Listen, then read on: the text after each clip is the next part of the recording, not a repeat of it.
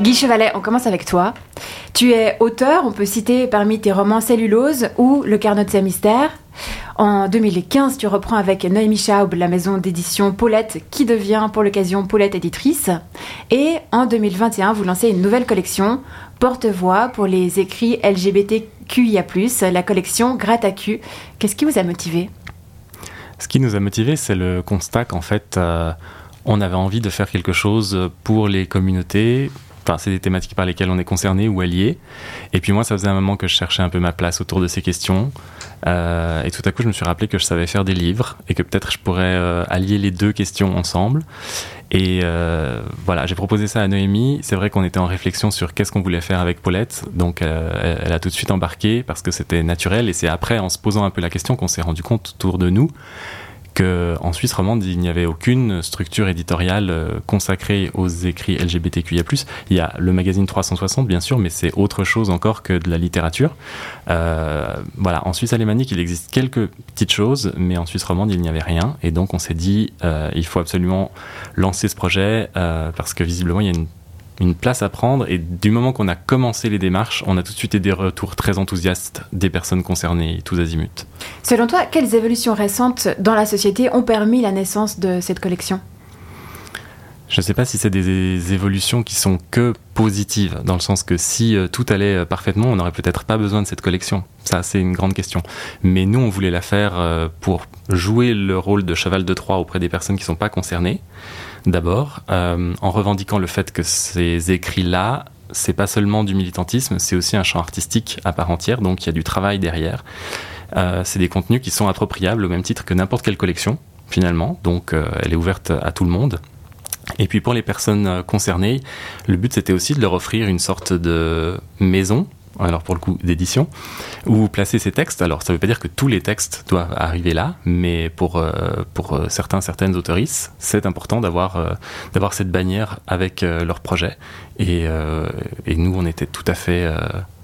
on se sentait l'envie d'accompagner en fait ces démarches-là. Qu'est-ce qui amène, selon toi, ces changements récents dans la société? Pourquoi tout d'un coup euh, ça bouge plus? C'est le fruit d'un long combat militant, probablement. Euh, après, il faut savoir que derrière l'acronyme LGBTQIA, il y a des réalités extrêmement différentes. Euh, il y a des thématiques qui sont toujours pas réglées. Par exemple, la pénalisation de la transphobie est toujours pas faite, l'interdiction des thérapies de conversion. Et puis, il y a l'arsenal légal, ça c'est une chose, mais c'est comme avec bah voilà, le sexisme ou le racisme. La loi c'est une chose et après il y a les faits. Et euh, si on regarde autour de nous, est-ce qu'on voit beaucoup de couples de femmes, d'hommes ou de personnes queer qui se tiennent la main dans la rue, par exemple? Toujours pas. Donc visiblement, il y a encore et toujours un problème, et cette collection, elle a toujours sa raison d'être. Par rapport aux lettres, toi tu dis euh, LGBTQIA+, euh, dans l'intro j'ai dit LGBTIQ+, euh, j'ai repris juste l'appellation que Robin Cormain-Boeuf utilise dans ses messages vocaux. c'est important d'utiliser l'un ou l'autre pour toi?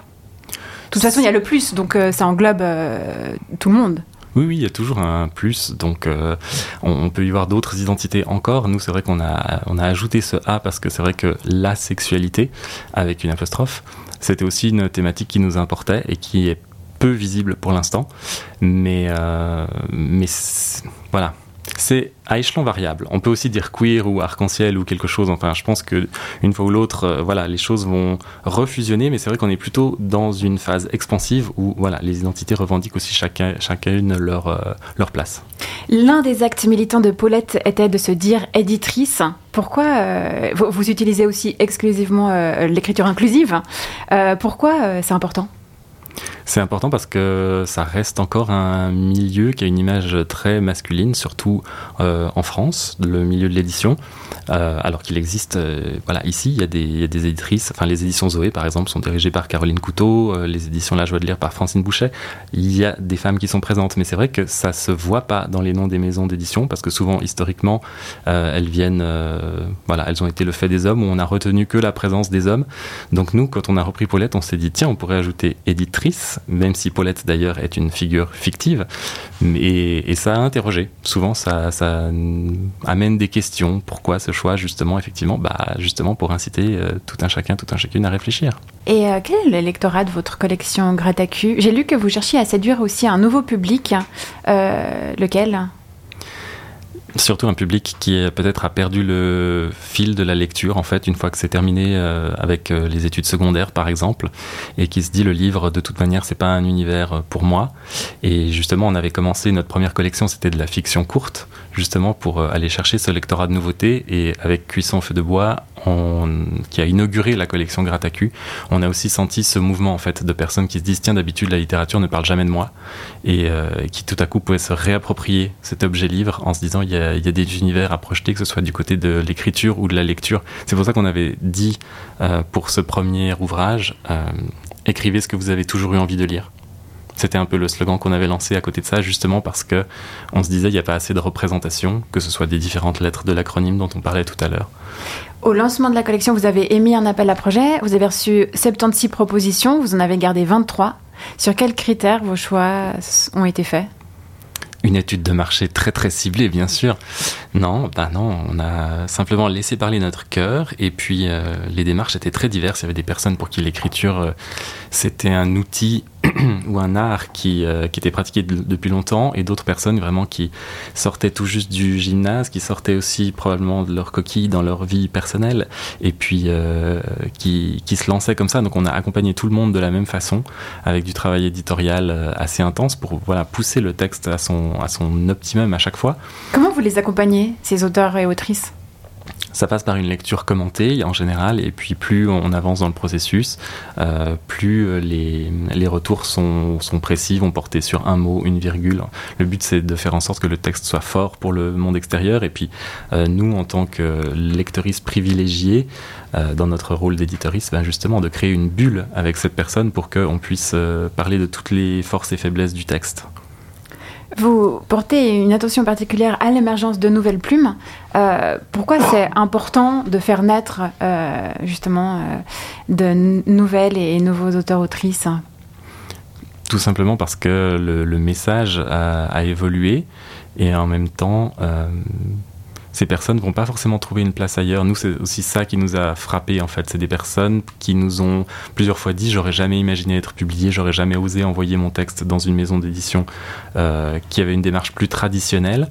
Et ça, c'était vrai pour euh, voilà des autoristes en début de parcours, mais pour des personnes plus avancées, c'était vrai aussi. Un autre ouvrage de la collection, c'était euh, Parade de Julien Bury, qui a déjà publié beaucoup de livres, qui est journaliste. Et Julien nous a dit j'ai vraiment écrit ce recueil en pensant à vous, à votre collection. Le livre qui vient de recevoir euh, le prix du roman gay 2022 dans la catégorie poésie. Exactement. Euh, tu, peux, tu veux nous parler un peu de cet ouvrage? C'est un ouvrage qui, bah, à titre personnel, m'a beaucoup touché. Ça, c'est voilà, j'aime tous les livres de la collection, mais il se trouve que celui-ci aussi a des échos personnels. C'est toujours comme ça. Et euh, où Julien Bury décrit un peu en trois parties euh, une forme de prise de conscience du désir dans la première partie. C'est effectivement un narrateur qui est euh, seul dans sa chambre, qui n'ose pas et qui se et qui doit passer en fait de la peur que lui inspirent les hommes à cause de la violence au désir que lui inspirent les hommes. Dans la deuxième partie, il va réussir à vivre ce désir, mais dans un cadre très protégé qui est celui du sauna. Et dans la troisième partie, une fois, euh, on va dire, rendu plus solide par ses expériences, il va pouvoir porter ce désir à l'intérieur du monde et même le glisser un peu dans les interstices du monde hétéronormatif, on va dire comme ça. Et, euh, c'est une soixantaine de poèmes narratifs qui sont euh, voilà, d'une grande précision aussi au niveau de l'écriture, ce qui euh, ajoute encore à leur qualité. Eh ben, ça donne envie de lire. Tu nous as apporté quelque chose, un autre ouvrage, et tu veux nous lire un, passage? Oui, donc c'est Cuisson au feu de bois, c'était le premier ouvrage de la collection dont on parlait. Il y avait eu cet appel aux écritures, et et là, en l'occurrence, j'ai choisi une nouvelle de Édouard Mandry, parce qu'il ne faut pas croire que la littérature LGBTQIA+, c'est que de l'autofiction ou du récit, c'est aussi euh, de la fiction, de l'invention, on a le droit. Euh, et Édouard a écrit un texte qui s'appelle Le jeu de Bâle, Bâle étant écrit B-A-L, point médian L-E. Et c'est vraiment un texte sur la, le caractère performatif du genre. Le jeu commence. Dans ton sac en bandoulière, tu disposes de deux billets de 50, d'un téléphone, d'une carte d'identité et d'un rouge à lèvres. Tes copines habitent en ville, toi à la campagne. Rien qu'avec ça, tu pars du bas de l'échelle. Sur le quai, seul, tu attends. Il pleuvine. Ça fait frisoter tes cheveux que tu as passé 45 minutes à lisser au fer en t'aidant de tutoriels YouTube. Ça te met la boule au ventre. Le wagon sent la bière. Tu te regardes dans le reflet de la vitre. Tout est dans la poitrine. Il paraît que cette chair-là les intéresse. Une sorte de réflexe freudien. Regarder, toucher, puis éjaculer sur les organes flageolants qui les ont nourris. Plus ça bouge, plus tu as de chances de remporter la partie. Démarrer avec du bonnet A, ça n'encourage pas. Mais tu as su te rattraper avec un soutien-gorge push-up, et aussi, bien vu, le décolleté en dentelle. Le fond de teint lisse la peau de ton visage, cache les boutons d'acné. La jupe courte et les hauts talons répondent aux critères, même si ces attributs te donnent l'impression d'être déguisé. C'est que tu es entré dans la cour des grandes Fini l'enfance où ça te passait par-dessus de tacher tes vêtements avec de la boue ou de la confiture. Maintenant, il te faut apprendre les règles d'un nouveau jeu. Mettre en avant les courbes de ton corps pour séduire le plus grand nombre possible de garçons. Ce soir, tu vas enfin apprendre à t'amuser, comme le font les filles de ton âge. Tu entends le rire de tes copines, résonner dans le hall de la gare. Elles te prennent par le bras en chantant et te donnent à boire. Elles s'allument des cigarettes, t'en proposent une que tu crapotes avant d'en demander une autre. Elles te passent la vodka, noire, rouge, verte. La chimie dans le cerveau et dans le ventre, ça tourne partout. Vous sautillez, une bande de mecs siffle au passage, vous traite de pute, tes copines gloussent, vous avancez dans la nuit bruissante, des groupuscules se propagent dans les rues, emmènent leur brouhaha capiteux. Tu marches en te tordant les chevilles sur les pavés, tu bois au goulot avant de jeter la bouteille par terre. C'est vraiment la soirée la plus déjantée de ta vie. Tes copines se précipitent dans la foule. Tu débourses 25 balles pour une entrée, un sécu te tamponne le poignet. Tu hésites. On hurle ton prénom de l'autre côté du rideau, la foule derrière toi tape du pied. En apnée, tu entres. Les gens dansent collés les uns aux autres, les garçons les cheveux courts, portent des chemises blanches qui violacent sous les UV. Les filles ont les cheveux lisses, leur corps est moulé dans d'étroits pans de vêtements qui scintillent. Ils dansent, les jambes écartées, le bassin en avant. Elles agitent leur chevelure et se cambrent pour montrer leurs fesses. Tu remarques la logique de ces postures. Les uns sont faits pour s'emboîter dans les autres. Merci beaucoup Guy Chevalet pour euh, cet extrait de Cuisson au feu de bois. Avec plaisir, bah, félicitations à Edouard parce que le reste du texte est à la fois très observateur et très drôle parce qu'il va jusqu'au bout de cette logique de jeu.